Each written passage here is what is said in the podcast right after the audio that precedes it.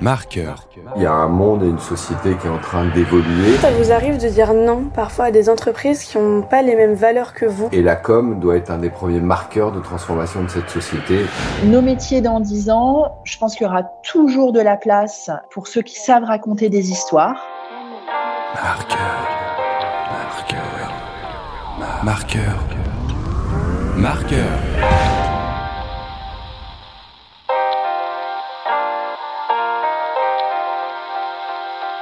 Nouvel épisode de Comme toi. Comme toi peut-être, Ikram et Gila, étudiantes en communication, ont parfois du mal à décrypter ce qui se cache concrètement derrière l'intitulé d'un poste. Elles ont donc décidé de partir à la rencontre de professionnels pour mieux comprendre leur métier.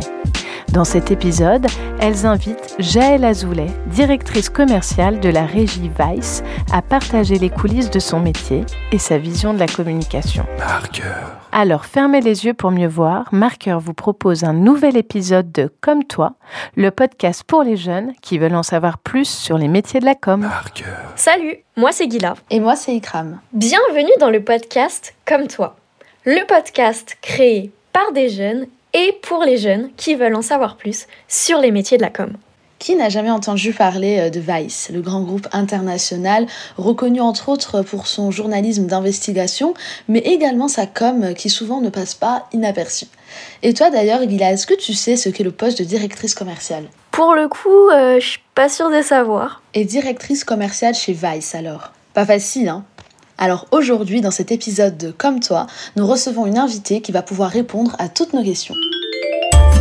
Quel métier pourrait bien vous intéresser pour l'avenir? Je n'ai aucune idée de ce que j'aimerais faire. de ce qui était réellement travaillé en marketing et en communication. de plus en plus de place dans les écoles et les formations de communication. J'ai l'impression d'être devenue une vraie communicante, on va dire. Je suis freelance. Le déclic, elle sera chargée de communication. Jaël, bonjour. Bonjour, Est-ce que tu peux te présenter Euh, Qui es-tu Quel âge as-tu Depuis quand travailles-tu? Alors je suis donc Jaël Azoulay, je suis Sales Director, donc directrice commerciale de la régie publicitaire de Vice Media Group en France, et ce depuis août 2018, donc cela fait bientôt quatre ans. Je travaille euh, depuis le début des années euh, 2000, très précisément depuis euh, 2002. J'ai 46 ans, si je ne l'ai pas dit. Très bien. Alors, avant de rentrer dans le vif du sujet, peux-tu nous expliquer brièvement ton parcours professionnel? Moi, j'ai fait un stage en agence média au sein euh, effectivement euh, de Densu, euh, qui s'appelait Cara euh, à l'époque. Et j'ai été, euh, euh, durant ce stage euh, de deuxième année, euh, confrontée euh, aux régies publicitaires et j'ai très vite euh, trouvé leur univers et leur fonction extrêmement excitante et passionnante et je travaille dans le monde des régies publicitaires depuis. Donc j'ai travaillé pour les plus grandes régies françaises. J'ai démarré au sein de Lagardère. J'ai travaillé également pour euh, la régie publicitaire du Figaro. J'ai travaillé également euh, pour la régie publicitaire de Radio Nova et euh, chez Vice depuis maintenant euh, quatre ans. Est-ce que tu pourrais nous expliquer brièvement en quoi consiste ton métier à l'heure actuelle? Donc la régie publicitaire, euh, elle est là pour vendre l'espace publicitaire euh, d'un média. Euh, donc nous, chez Vice Media Group, nous avons euh, différentes marques médias que nous commercialisons, Vice étant euh, le vaisseau amiral. Et en tant que euh, directrice commerciale, je supervise une équipe d'une quinzaine de personnes avec des commerciaux qui travaillent avec les annonceurs en direct ou avec les agences médias pour prendre des briefs et entendre quels sont leurs besoins et euh, répondre à leurs problématiques, avec une équipe de création qui est là effectivement pour réfléchir à la stratégie et à l'exécution créative la plus adaptée pour répondre à la problématique de l'annonceur, et également avec une équipe de production qui produit véritablement les contenus, puisque euh, nous proposons majoritairement du brand content vidéo ou alors édito aux annonceurs. Donc moi, je suis là un petit peu en chef d'orchestre pour superviser ces différentes étapes de la prise de brief jusqu'à la livraison finale euh, des assets aux clients ainsi que leur médiatisation au sein de notre écosystème. Est-ce que tes potes ou tes parents comprennent le métier que tu fais?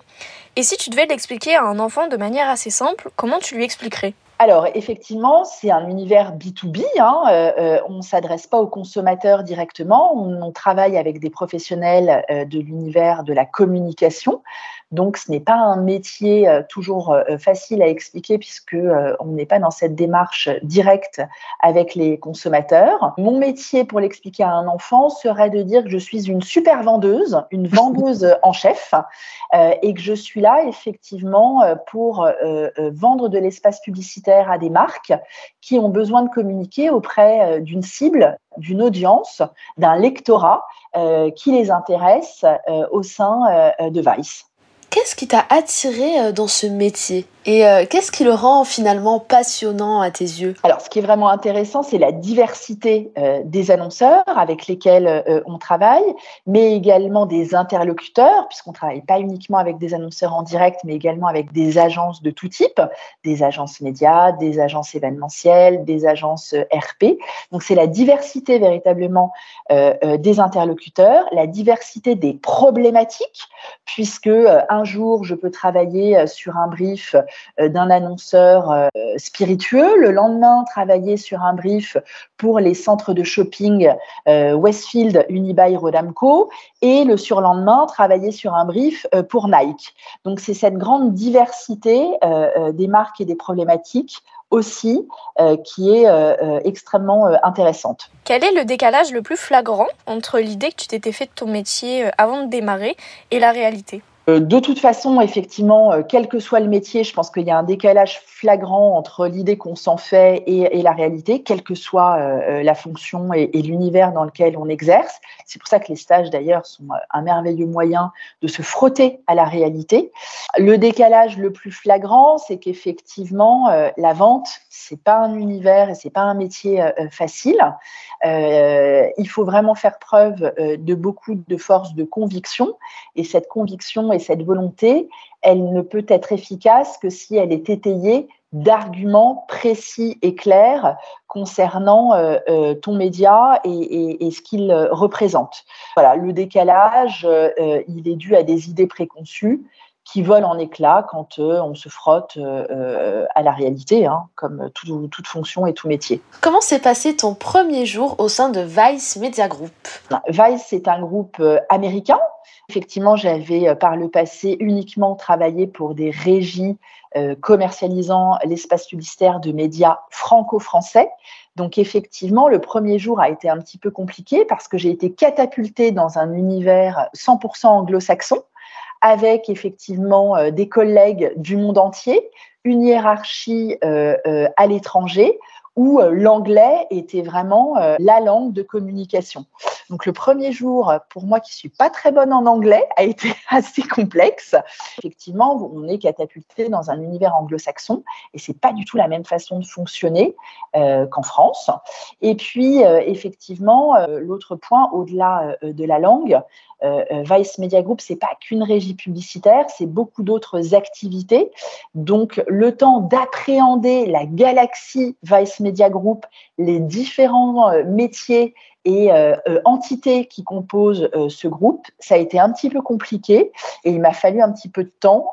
donc les débuts ont été assez dantesques. Est-ce que tu pourrais nous expliquer à quoi ressemble ta semaine type? Alors bien sûr, effectivement, le lundi est un moment très important et le lundi matin particulièrement puisqu'on démarre systématiquement par une réunion commerciale avec l'ensemble des différentes entités que je supervise, les commerciaux, les créatifs, euh, la production, mais également euh, les personnes qui sont là euh, aux médias pour réaliser les plans médias et également diffuser les campagnes avec les campagnes managers.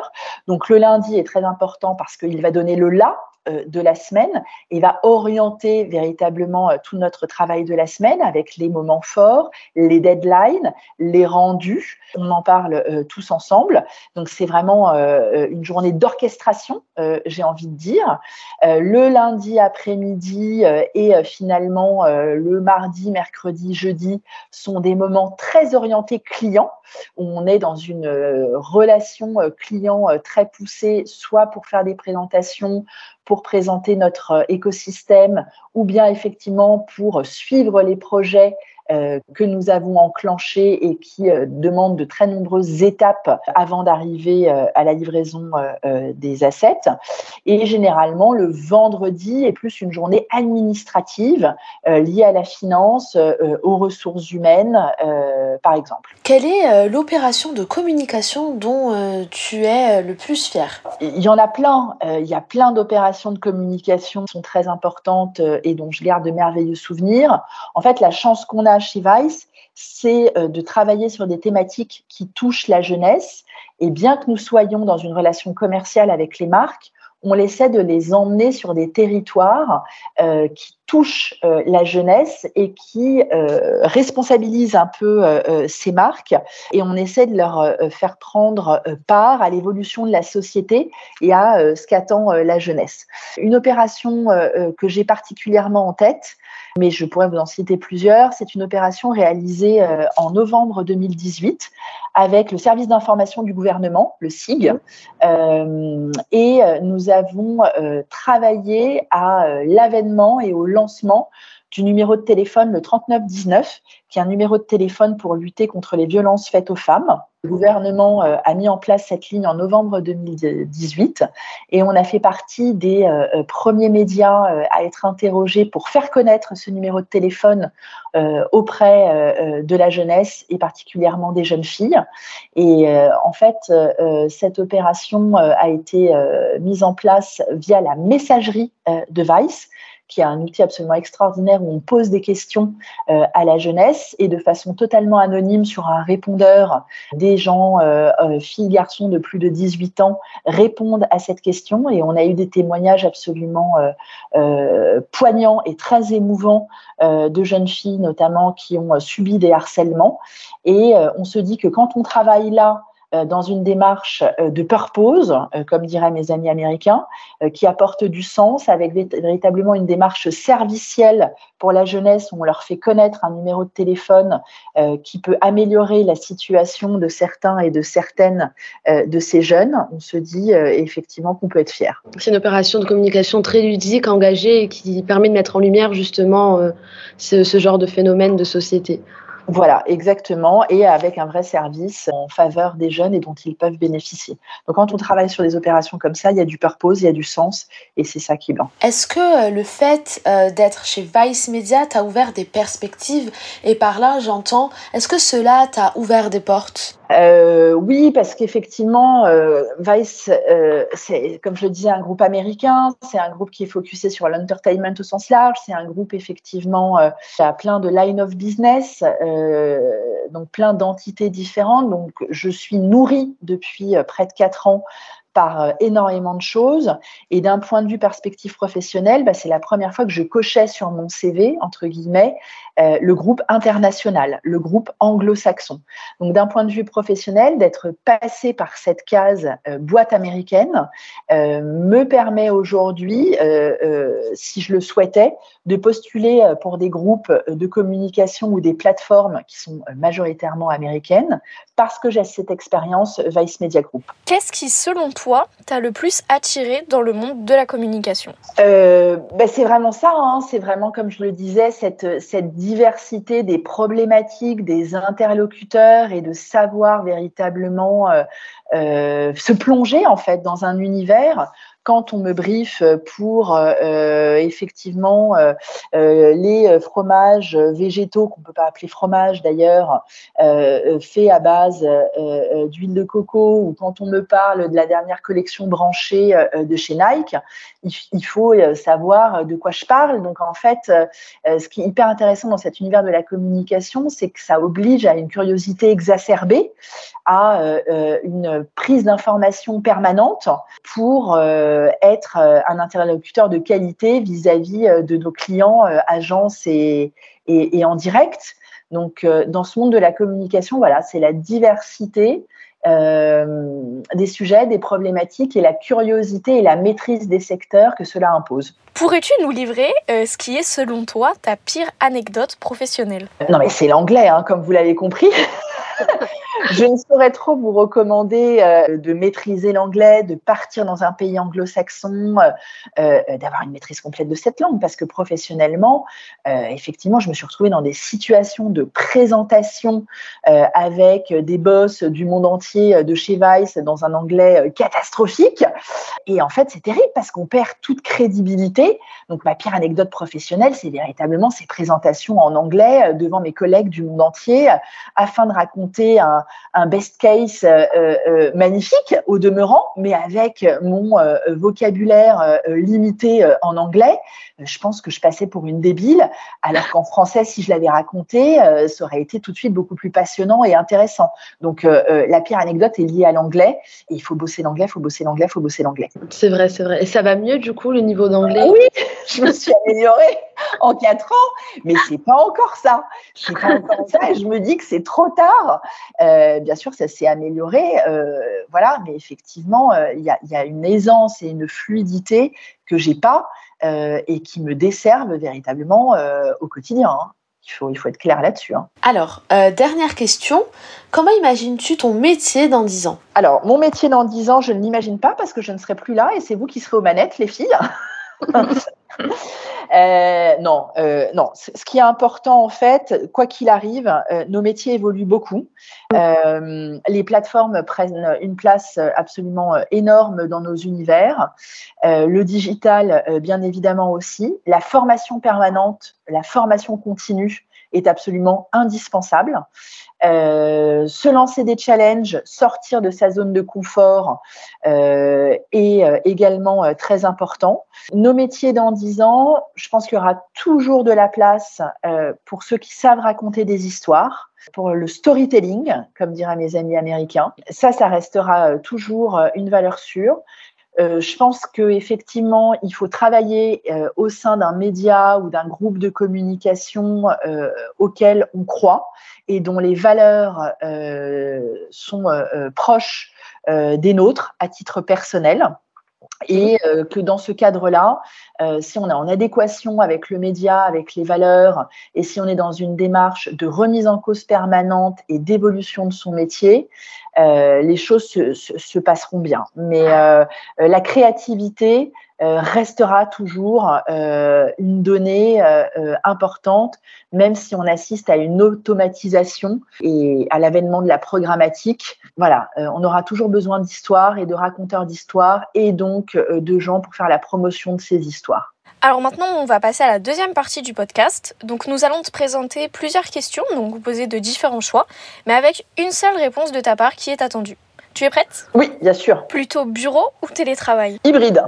Tenue formelle ou décontractée? Décontractée chez Vice. Open space ou bureau perso? Open space, sans aucun doute. T'es plutôt projet en équipe ou mission solo? Projet en équipe.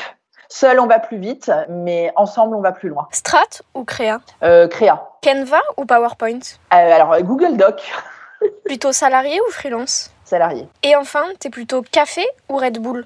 Euh, Clop.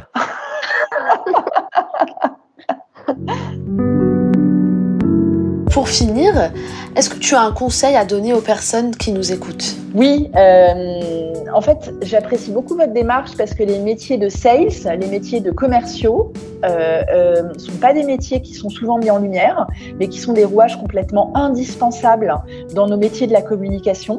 Il y a plein de sales euh, divers et variés dans les métiers de la communication. Il y a des sales en agence de pub, il y a des sales en régie publicitaire. Et effectivement, la vente, c'est pas honteux et au contraire, c'est complètement nécessaire. Et si aujourd'hui on a la chance d'aller sur Internet, de consommer plein de médias divers et variés. C'est aussi grâce à la publicité, parce qu'il faut faire vivre euh, ces journalistes. Le sales, euh, comme je vous le disais, euh, il s'appuie sur des données objectives, sur des données quantitatives, qualitatives, pour faire la promotion de son média, de son support. et c'est absolument passionnant quand on se prête au jeu. Donc voilà, venez découvrir ce métier de sales, expérimentez différentes fonctions euh, euh, en stage, profitez vraiment des stages pour découvrir plein d'univers différents. Et enfin, comme je vous l'ai dit, apprenez l'anglais. Euh, voilà les conseils que je pourrais vous donner.